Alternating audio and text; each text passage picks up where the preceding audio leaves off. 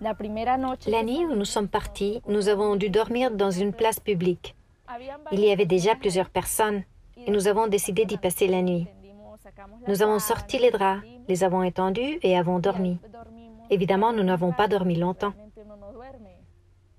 Quand nous sommes arrivés ici, c'est mon mari qui a d'abord commencé à travailler. Puis, j'ai commencé à vendre des empanadas. Je les préparais et les vendais moi-même. C'est ce que je fais encore aujourd'hui. Je pense retourner au Venezuela un jour, mais j'ai aussi des doutes, car je me demande quand le Venezuela sera reconstruit. Mes parents ont toujours essayé de nous donner la meilleure qualité de vie possible. Mais je n'ai pas réussi à donner la même chose à mon fils. Il est malheureux, en fait.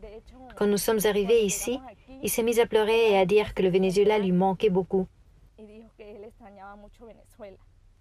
Mais bon, c'est la vie que je devais vivre.